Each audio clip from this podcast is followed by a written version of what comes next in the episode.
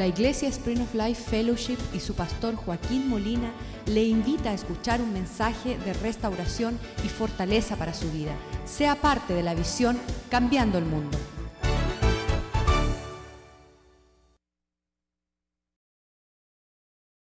Vecino, qué bueno que han llegado y que están buscando del Señor el, el ánimo de lo que estamos aquí el domingo, tenemos que señalar a los que no están aquí el jueves, porque de verdad que es triste. Bueno, la Biblia, la Biblia dice que habían diez doncellas y cinco se quedaron sin aceite en las lámparas. ¿Sabes por qué? Mire a su costado. No están buscando, no están, no están Um, poniendo la prioridad a lo que es más importante. Y, son, siempre decimos, 168 horas en una semana y apenas le dan el domingo dos horitas de todas las horas que tienen. Pero Dios desea que eso sea una prioridad, nuestro tiempo en búsqueda del Señor. Y que Dios lo que va a hacer, lo va a hacer entre su pueblo.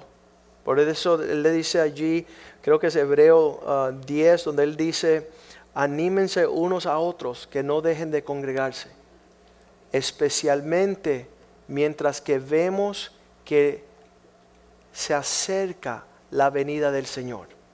El Señor quiere que estemos reunidos en, su pueblo. Eh, hemos perdido un poco el temor de Dios en no entender que que realmente tenemos que buscarle de todo corazón, con toda nuestra fuerza, con todas nuestras habilidades. Padre, te damos gracias esta noche por tu amor sobre nuestras vidas, te damos gracias por acercarnos más y más, conocerte más y más, poder disfrutar tu presencia y tu palabra como nutrición, como el pan que nos alimenta nuestro espíritu. Y qué pobre el hombre que no tiene provisión para su casa, para su familia, cuando tú tienes una mesa servida.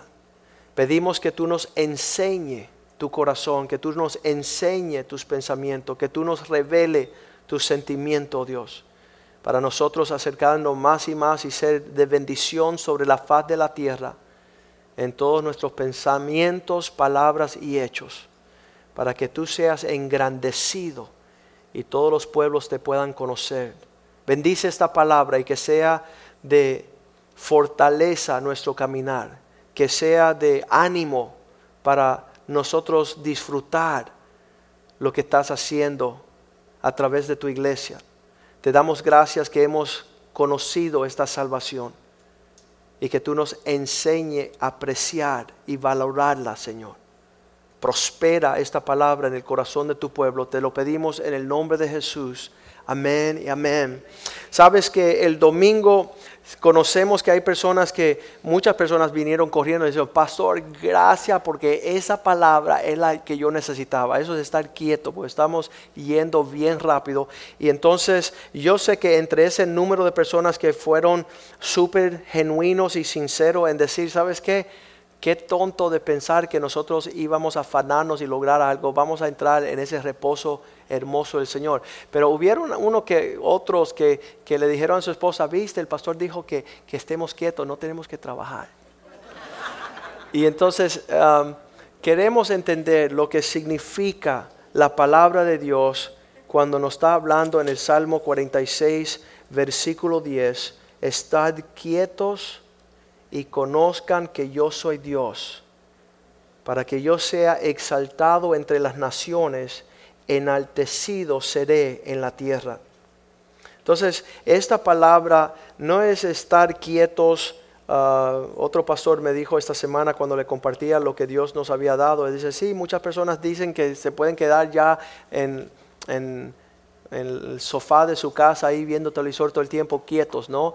Y, y no es así. Lo que Dios quiere de su pueblo es que nosotros podamos entender que la quietud es ah, lo que ejercen aquellas personas que están esperando en el Señor. En esa quietud está sucediendo algo. no es que no está sucediendo nada. Cuando una persona que no conoce a Dios escucha este versículo, ellos rápidamente piensan que es estar sin ningún pensamiento, pero no es así. El estar quieto es una, es una medida de alcanzar la reflexión. El estar quieto significa que tú empiezas a decir, Señor, quiero discernir cuál es el próximo paso. ¿En qué debo ocupar mis pensamientos? Las personas que no logran alcanzar la quietud empiezan a moverse a una velocidad increíble y llenan su agenda de un sinnúmero de cosas que no son lo que Dios quiere y empiezan a, moverse en una dirección tremenda. Si vamos al Salmo 27, vemos un poquito más el alcanzar lo que el salmista escribía concerniente a, esta situación. él decía cosas como cuando se, cuando se conmueve las situaciones sobre la faz de la tierra, cuando las cosas están bien, uh, donde hay guerras, donde hay movimientos fuertes. Vamos a leerlo allí bien rapidito. Um, versículo 2, el Salmo 27, 2. Dice, cuando se juntaron contra mí los malignos, cuando se enfrentaban contra mí los enemigos, aquellas personas que angustiaba mi alma, mis enemigos para comer mis carnes, uh, caníbales, ellos tropezaron y cayeron. Versículo 3 dice, aunque un ejército encampe contra mí, no temeré, no temerá mi corazón, aunque contra mí se levante guerra, yo estaré confiado. Como una persona que está sumamente enfrentando, y, yo le digo, no creo que estamos exentos de estar en una guerra feroz, continua pero en el medio de esa acechanza, nuestra, nuestra fuerza, lo dice el próximo versículo, una cosa he demandado al Señor. Y en pos de esta buscaré que esté en la casa del Señor todos los días de mi vida con el propósito de contemplar lo que Dios tiene en su hermosura para inquirir en su, en su templo. Significa que la palabra del domingo de estar quieto no se queda ausente y vacía, así como hacer... Ah". No, es decir, hey, deja quietarme, deja dejar unas cosas a un lado para entrar en una afinidad con mi Señor porque quiero tener los pensamientos correctos en el tiempo correcto que estoy viviendo. Y mucha actividad y muchos quehaceres y muchos planes um, llegan a ser un gran preocupación y afán que, que nos saca de una paz, de una paz. Y esa, esa actitud contamina a los que tú tienes al lado. Si tú, no, si tú no estás esperando al Señor, si tú no confías, esa cuestión de conocer, estar quietos y conocer, es entrar a, un, eh, tú te entrelace con un Dios que está en perfecta paz. No se altera por las situaciones, no permite que las circunstancias le quiten a Él. Y ahí estamos. Ahí estamos con el salmista que dice, estoy enfrentando un... Y las personas dicen, pastor, pastor cálmate. Tú no conoces a Dios. Pues, pues estar quietos y conocerlos. Acércate a la presencia del Señor. Y, y, eso es lo que hacía el salmista. Dice, una cosa es demandada y esta buscaré. Que yo pueda entrar en ese templo. ¿Por qué? Versículo 5. Porque Él me esconderá en su tabernáculo en el día malo me ocultará en lo reservado de su morada sobre una roca, un lugar alto, me pondrá en alto. Sobre una roca me pondrá en alto. Dios me la va a levantar por encima de cualquier cosa que está aconteciendo. Y eso para muchos de nosotros que estamos lejos de Dios, hay una incredulidad en nuestras vidas. Hay un, hay un um, decir, oye, ¿estás loco? ¿No estás viendo lo que está aconteciendo? Y sabes que um, yo le voy a mostrar uh, varios ejemplos esta noche que es en entrar en, en ese enchufle con el Señor que vamos a tener todo el respaldo del cielo. Todo lo que Dios va a manifestar, lo va a manifestar a una persona que está en un reposo, en quietud y en gozo. Es esa persona que tiene la expectativa de que Dios va, a mostrar su fidelidad. Son los que alcanzan. Las personas como estuvieron el pueblo de Israel, um, no querían entrar en el reposo del Señor, por eso Dios no le pudo entregar lo que Él tenía para ellos. Oye, oye, dale, dale, dale, Moisés, dale, ya tenemos que entrar. Y, tú no sabes lo que está haciendo. Y es, más, quítate del medio que vamos nosotros. Usurpando todo el orden del Señor.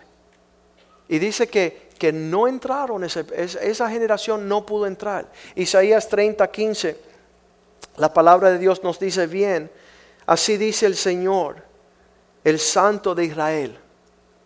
En descanso y reposo seréis salvos.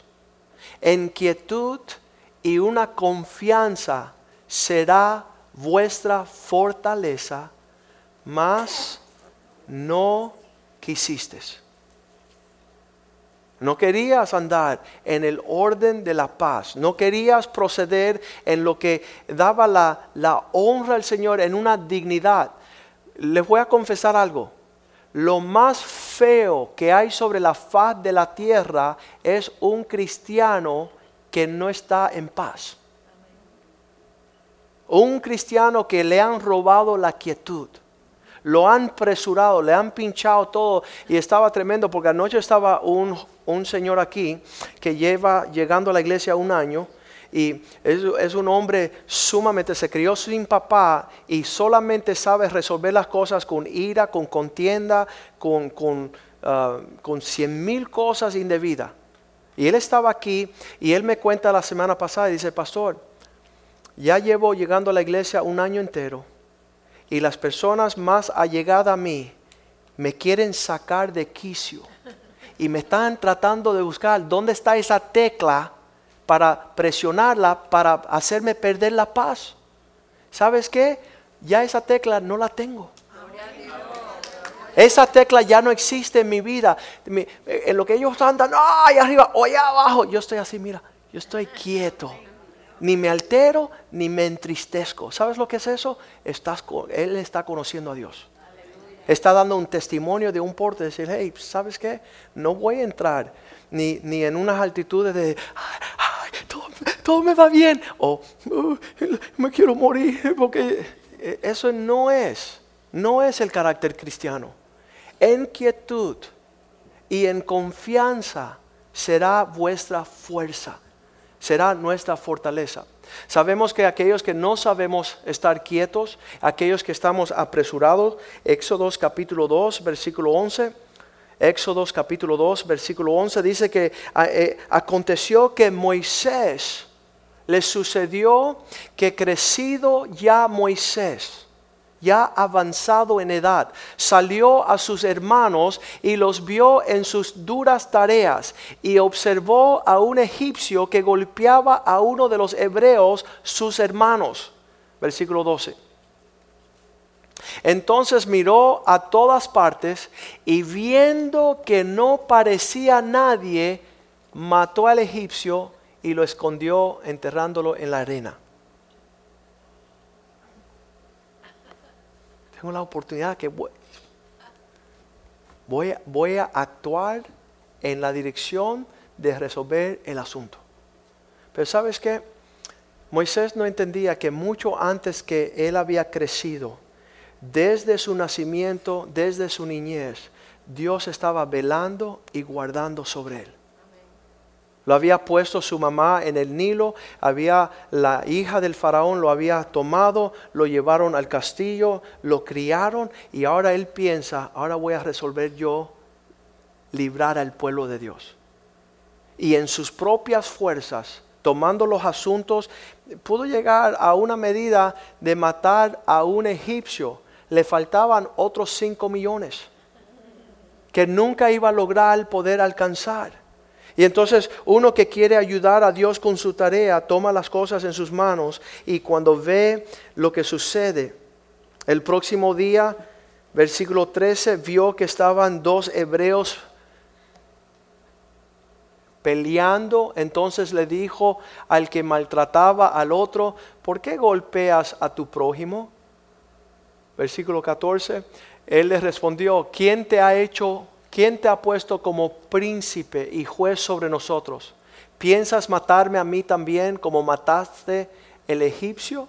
Entonces Moisés tuvo miedo y ciertamente dijo, ciertamente esto ha sido descubierto. Alguien vio, alguien se dio cuenta, hubieron consecuencias. Versículo 15 dice que el faraón intentando acerca de este hecho procuró matar a Moisés, pero Moisés huyó delante de faraón y habitó en la tierra, tierra de Madián. Una de las cosas curiosas es esto, estando él lejos de Egipcio, Egipto, um, estando en, pastoreando unas ovejas en un desierto, Dios se le muestra en una salsa ardiente. Vamos a leerlo rapidito porque esta es la intervención del Señor a una persona que todavía le faltaba cumplir con el propósito de Dios. Éxodo 3, versículo 1. Y Moisés, pastoreando las ovejas de su suegro Jetro, sacerdote de Madián, llevó las ovejas a través del desierto y llegó hasta el monte de Dios, Horeb. Versículo 2. Y se le apareció el ángel del Señor en una llama de fuego en medio de una zarza. Y él miró y vio que la zarza ardía en fuego y la zarza no se consumía. Versículo 3. Entonces Moisés dijo, iré yo ahora y veré esta grande visión, porque, ah, porque causa la zarza no se se quema por, causa. Vamos a leer el 4, viendo Jehová que él iba a ver, lo llamó Dios en medio de la zarza y dijo, Moisés, Moisés. Y él respondió, heme aquí. Y Dios, pudiendo darle cualquier número de consejos, cualquier estrategia de batalla de cómo librar su pueblo, le dice, no te acerques, quita tu calzado de tus pies, porque el lugar donde estás es una tierra santa. Decirle a un príncipe de Egipto, quítate las sandalias, es decir, ¿sabes qué? Esto no va sobre tus fuerzas. Esto no va sobre tu confianza. Esto no va sobre tu protección. Estás entrando en el propósito de Dios y tienes que quitar las sandalias de tus pies. Es un nuevo caminar. Es un caminar donde Dios es libertador, donde Dios es salvador, donde Dios es todopoderoso, donde Dios interviene viendo el sufrimiento de su pueblo. Y tenían que estos hombres entender un diferente caminar. En Egipto todo se hacía con la fuerza del hombre. Todo se hacía con la fuerza de la mano de aquellos que pensaban tener sabiduría, mas no habían conocido la fuerza de un Dios todopoderoso. El libro de Josué vemos también que se acerca Josué a la ciudad de Jericó. Es uno de los generales del ejército de Moisés. Capítulo 5 de Josué, versículo 13 acercándose a Jericó, Josué vio un varón que estaba delante de él, el cual tenía una espada desenvainada en su mano, y Josué yendo hacia él, le dijo, ¿eres de los nuestros o nuestros enemigos? ¿Estás con nosotros o en contra de nosotros? Versículo 14.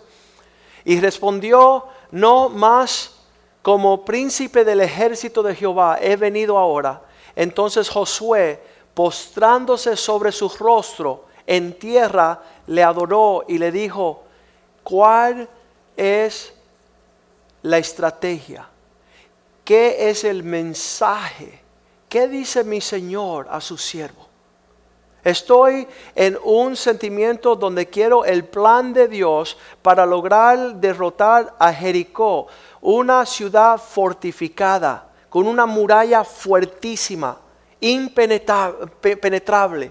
No podían ellos vencer. No era un pueblo confiado en batalla. ¿Qué dice mi Señor que será el plan? ¿Cuál será la artillería? ¿Cuáles son las armas de batalla? Ya si le hubiéramos confiado esto, algunas hermanitas ya hubieran tenido todo el plan. Le dice al ángel, ¿sabes qué? Te estás, estás demasiado lento, está atrasado, quítate el medio, vamos nosotros. Y esa actitud es, es de verdad, es una falta de respeto. Es, es, una abominación en presencia del Señor. ¿Qué dice mi Señor? ¿Cuál es el plan de ataque? Dame la estrategia. Versículo 15. Y el príncipe del ejército de Jehová respondió a Josué diciendo, quítate el calzado de tus pies, porque el lugar donde estás es santo. Y lo más maravilloso de este versículo es que dice, y Josué así lo hizo. Señor, quiero conocer, quiero conocer tu propósito. Me quito los calzados. Ya no voy a caminar yo. Ya no voy a hacer mi propio andar. Yo quiero, yo quiero ver la muestra de tu misericordia. Yo quiero ver tus bondades. Yo quiero ver la diestra de Jehová que lucha con poder.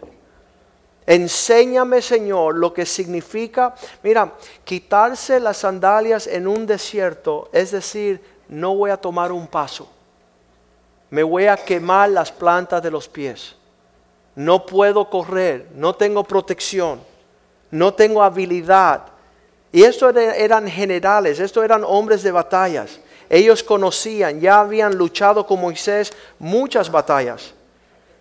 Pero una de las cosas que estaban dispuestos a hacer es decir, Señor, queremos ver tu gloria. Vamos a leer bien rapidito en el versículo 6. Estamos leyendo Josué 5, versículo 6. Porque es importante ver lo que Dios estaba haciendo, porque los hijos de Israel anduvieron por el desierto 40 años con el propósito que se que todos los hombres de guerra que habían salido de Egipto fueron consumidos.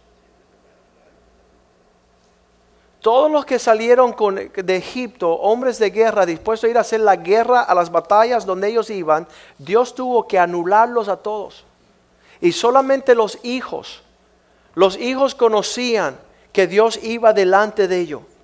Y por eso dice allí, por cuanto Dios había prometido, dice, ah, por cuanto no obedecieron la voz del Señor, por lo cual Jehová les juró que no les dejaría ver la tierra de la cual Jehová había jurado a sus padres que nos la daría tierra que fluye leche y miel.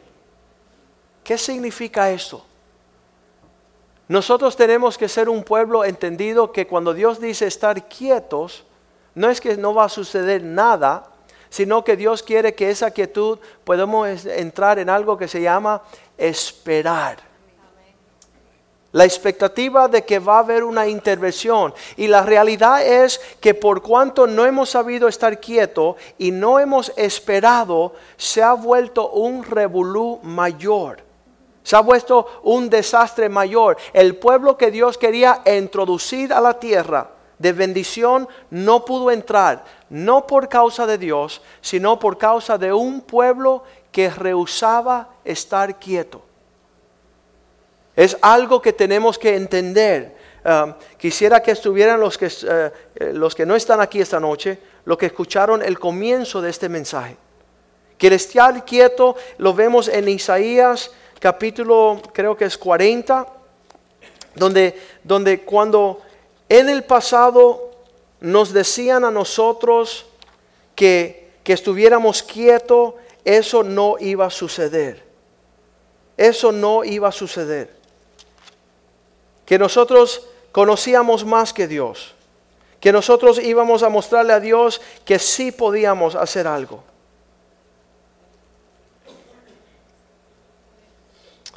Isaías 40, versículo 31. Son aquellos que esperan en el Señor, los que encontrarán nuevas fuerzas, levantándose, se levantarán alas como las águilas, correrán y no se cansarán, caminarán y no se fatigarán. ¿Qué significa esto? En quietud esperamos la instrucción del Señor. En quietud conocemos la estrategia de lo que Dios quiere hacer, que tiene una salida de lo que está aconteciendo. Y así fue, tanto con Moisés, quítate las sandalias de los pies, y Dios le dijo, esto es lo que vas a hacer, y vas a ir, y vas a decir, y yo libraré a mi pueblo. Pero nosotros siempre estamos corriendo, hablando palabras que no son del Señor, reaccionando a lo que Dios no quiere, eh, estorbando la obra del Señor, como hicieron el día que movían la arca del pacto. Ah, se va a caer, vamos a ayudar. Ay, eh, cuidado que va. Y nosotros estamos tomando el libertinaje de hacer las cosas que no corresponden. Dios quiere que nosotros tengamos un refrigerio. Dios quiere que nosotros tengamos una quietud. Dios quería que nosotros en ese en esa reposo y quietud empecemos a contemplar la hermosura del Señor. Uno de los versículos que traje también muestra que Dios al ver esa actitud empieza a moverse para librar su pueblo. Vamos a leerlo en el Salmo, voy a dar ahorita mismo. Bien poderoso, el Salmo 107, versículo 30. Mira la descripción del Señor, cómo Él libra a su pueblo. Luego, al estar alegrado, se, luego se alegran porque se apaciguaron. Casi, había un gozo aquí el domingo increíble. Ay, pastor, ya, ya, lo solté. Y ya vi las sonrisas y vi la paz de un pueblo dispuesto a confiar en su Dios. De un pueblo que sabía que Dios es, te levanta. Ese Salmo 27 tremendo. Por encima de tus enemigos te dará un lugar alto. Ellos te quieren comer, ellos te, están acechando, es un ejército, es una multitud, pero tú eres la niña de sus ojos. Tú eres el que Él va a pelear a favor de ti. Luego se alegran. ¿Y por qué estaban en una actitud alegre? Porque ya no se estaban afanando. Se habían apaciguado. Así los guió a un puerto que deseaban.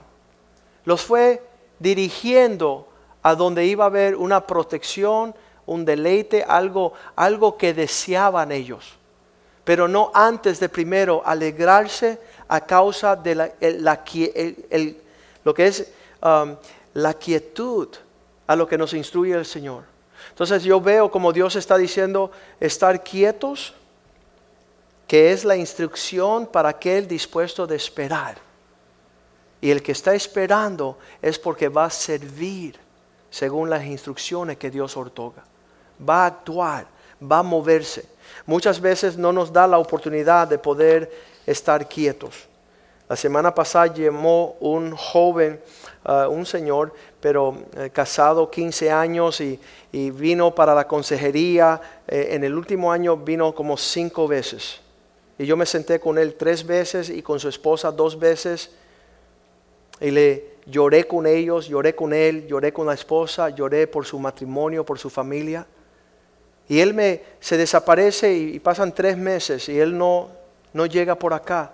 Pero me llamó el, el, miércoles pasado y dice, pastor, solamente le llamo para decir muchas gracias porque tú fuiste el culpable de que mi matrimonio se destruyera. Y yo lo escuchaba y decía, eso es esto es consistente con el hombre que está buscando siempre responsabilizar a los demás por lo que él ha hecho. Y le digo, varón, yo te felicito que tú piensas que después de 15 años de ser un desastre, yo soy el culpable de que tu esposa se fue con otro. Lo acepto, te pido perdón. Dios te bendiga. Yo lo quería matar.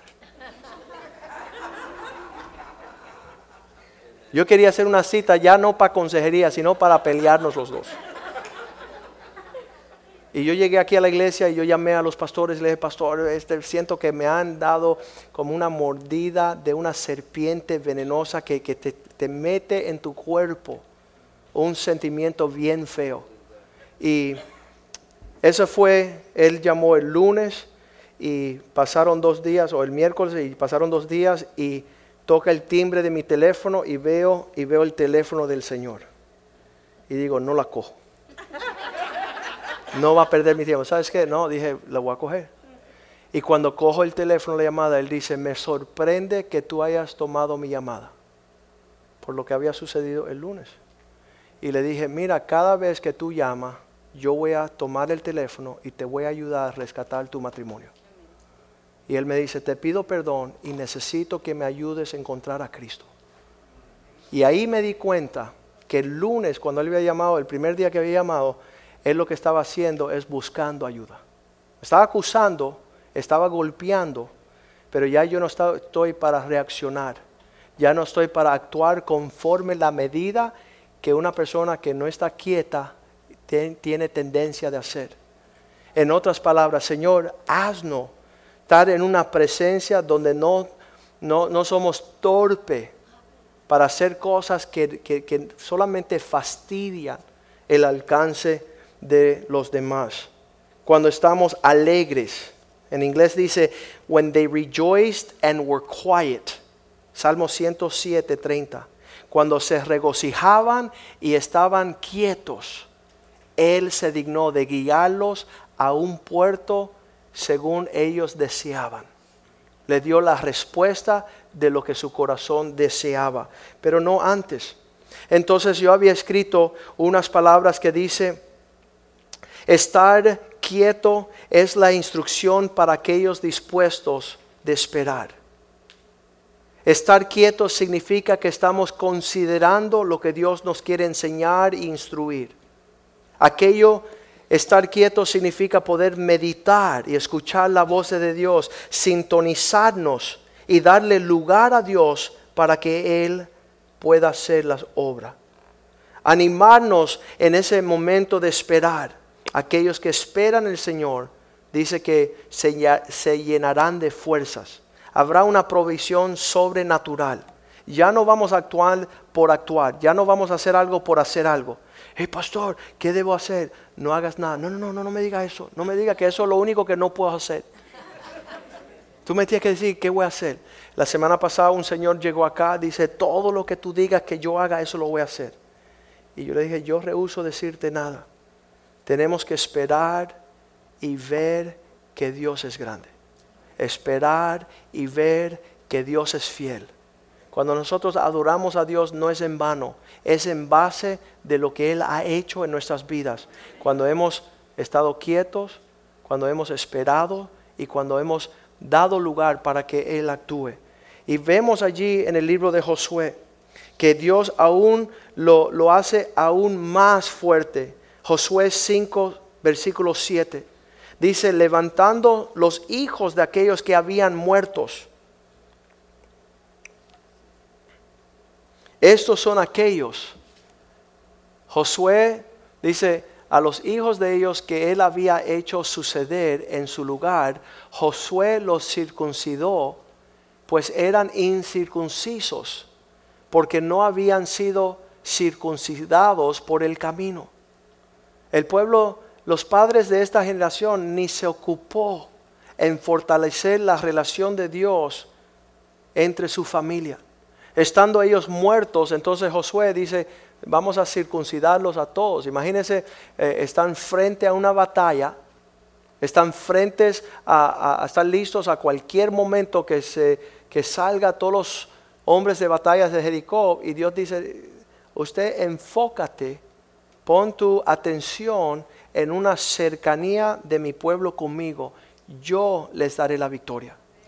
Yo le voy a dar una estrategia. Yo le voy a dar salida a esta situación. Y, y yo siempre lo digo en esta iglesia, me encanta lo difícil que se pone la cosa. Me encanta. ¿Sabes por qué? Porque Dios es grande.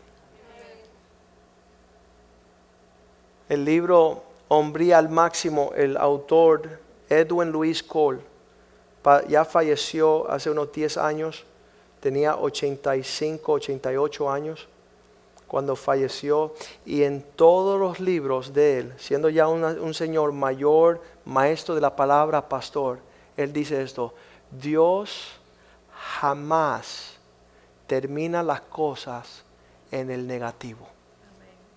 Dios nunca termina lo que está aconteciendo en una forma no victoriosa, no gloriosa. Y eso me da a mí la expectativa, Señor, ¿cómo lo vas a hacer? ¿Cómo vas a librarnos estando rodeado de nuestros enemigos? Hebreos capítulo 3, versículo 7. Esto es lo que él le decía al pueblo. Este mismo mensaje fue el mensaje que Dios estaba diciéndole a su pueblo en ese desierto. Así dice el Espíritu Santo. Si oyeres hoy su voz, no endurezcáis vuestros corazones, como en el desierto cuando ellos tentaron a Dios provocándolo. Versículo 9 donde me tentaron vuestros padres y me probaron y vieron mis obras cuarenta años. Dios dijo, milagros, milagros, milagros, milagros, pueden esperar un milagro. Y por 40 años vieron los milagros de Dios, pero el versículo 10 dice, 10 dice, a causa de lo cual me disgusté contra esa generación y dije, siempre andan vagando en su corazón y no han conocido mis caminos. Viendo todo lo que ha hecho Dios, todavía están dudando, queriendo tomar en sus propias manos los asuntos. Estoy recordándome esta semana cuando los Estados Unidos está diciendo, ¿por qué no hicieron el seguro de la salud pública un derecho del ciudadano americano? ¿Por qué no lo pusieron ahí? Cada ciudadano americano tendrá derecho a tener un, un programa de salud. ¿Sabes por qué? Porque en este país había un pueblo que confiaba en su Dios. No se afanaban, no iban a correr a la calle, iban a correr a la iglesia. Iban a tener una comunión con un Dios que sanaba a los enfermos. Y nosotros al decirle a Dios, Dios quítate de nuestras vidas, ahora tenemos que buscar un montón de cosas. Tenemos que buscar la provisión a niveles ah, tremendos. Están diciendo, teníamos que tener derechos de, casas, derechos de salud, derechos de, de todo. ¿Y sabes qué? Hay un Dios en los cielos que prometió otorgarle al hombre todas las cosas. Pero nosotros alejándonos a Dios, teniendo un corazón endurecido, dice que provocó que Dios se desjustara con ese pueblo porque siempre divagaban en su corazón. Por eso él, versículo 11 dice, por eso juré en mi ira, no entrarán en mi reposo. ah, no quiere estar quieto, pues ahora no vas a estar quieto. Ah, no quiere estar en reposo, pues ahora ponte las pilas. Dios siempre te dará lo que tú estás buscando. No quieres reposo, Dios no lo otorgará. Versículo 12, la advertencia que tenemos, dígale a su vecino, mirad hermanos, que no haya en ninguno, ni uno de vosotros corazón malo de incredulidad para ir a apartarte del Dios vivo. No andes buscando tú tu salida. No andes buscando tú el consejo de los impíos. Eso es una abominación. Cuando llegaban, llegaban a Nehemías, decían, Nehemías, déjanos ayudarte con tu situación. Le decían, no, eso es algo bien especial y tenemos un Dios bien grande. Y no voy a compartir con nadie lo que Dios va a hacer. No voy a permitir que la gloria la comparta nadie. Hermanos, cuidado que no haya en vosotros un corazón malo Corazón malo. Un corazón malo es aquel que no está esperando en Dios y se está apartando, está alejándose. Versículo 13, lo que sí Dios espera, antes exhortaos los unos a los otros cada día, entre tanto que se dice hoy, para que ninguno de vosotros se endurezca por el engaño del pecado. Versículo 14. Nosotros hemos sido llamados, hechos participantes de Cristo con tal que retengamos. No podemos decir cristianos si retenemos firme hasta el fin nuestra confianza del principio. Un cristiano es aquel que dice, hermano, ¿sabes qué? No importa lo que sea. Yo estoy esperando porque voy a ver la fidelidad del Dios que yo conozco. Si eran los tres eh, jóvenes judíos, decían, ¿sabes qué? Dios nos librará. Y si Dios no nos libra, es que Él tiene un propósito. Y Él sigue siendo Dios. Él sigue, vamos a seguir adorándole, vamos a seguir ah, esperándole. Eso es algo tremendo. Y entonces dice así, versículo 15, en tanto lo que se dice hoy, entre tanto que se dice, si oyeres hoy su voz, no endurezcáis vuestros corazones como en la provocación. Versículo 16, ¿y quién fueron aquellos? ¿Quién fueron los que habiendo oído quietud y reposo lo provocaron? ¿No fueron todos los que salieron de Egipto por mano de Moisés? Ya Dios lo había hecho un ejemplo de su poder. Versículo 17. ¿Y con quién se irritó? ¿Con quién estuvo disgustado 40 años? ¿No fue con los que pecaron cuyos cuerpos cayeron en el desierto? Versículo 18. ¿A quién les juró que no entrarán en su reposo, sino aquellos que desobedecieron, aquellos que no recibieron el consejo? Versículo 19. Y vemos que no pudieron entrar porque no creían. No creían. De alguna forma Satanás nos, nos, da más municiones. Ah, Dios es muy lento, Dios se durmió. Dios no está en el asunto. Y es, es, para nosotros un, un gran, ah, gran tristeza. Vamos a ponernos de pie esta noche y decirle, Señor, te conocemos un poquito más que el domingo. El domingo nos dijiste estar quietos y conocer que Él es Dios. Pero hoy nos dice, en quietud, en esperar, en meditar, en buscar su presencia. ¿Sabes qué? No puedo tener otro sentimiento que gozo pensando en las bondades de aquel que nos llamó de las tinieblas a su luz maravillosa. ¿Qué estaríamos siendo hoy si no fuera por el Señor? ¿Sabes que hace tiempo no cantamos esa canción? ¿Ustedes la conocen? Dice la canción que... Um, Sería como un pájaro herido que se muere en el suelo. ¿Sabes qué? ¿Qué sería de nosotros si Dios nos, nos llamó y dice, ve acá, tengo un propósito contigo? Quiero salvarte, quiero sanarte, quiero darte paz. Tuviéramos nosotros llenando las oficinas psiquiátricas. Dame más pastillas, por favor. Dame más, dame más de, de todo lo que el mundo está buscando para tratar de buscar un reposo y diciendo, eh, siendo que hay un reposo y no quisieron entrar en él, él se disgustó diciendo, pues ahora ya la puerta está cerrada, ya no van a entrar. Y, esperó que esa otra generación se levantara y, sabes que quiero en el reposo mío que mis hijos disfruten la fidelidad de un Dios vivo. En el reposo mío ah, no alterarme para ser histérico en las preocupaciones ah, que, es tan fácil alcanzar en este mundo, pero buscar la sombra del Señor y ahí deleitarnos. Así que vamos a, a cantar esta canción y dígale, Señor, quiero alinear mi corazón con el suyo. El tuyo no tiene palpitaciones, el tuyo no tiene ansiedad. Tú nos has dicho no estar afanados por nada pero que oremos, que levantemos petición al cielo y después deja que Dios se mueva gloriosamente.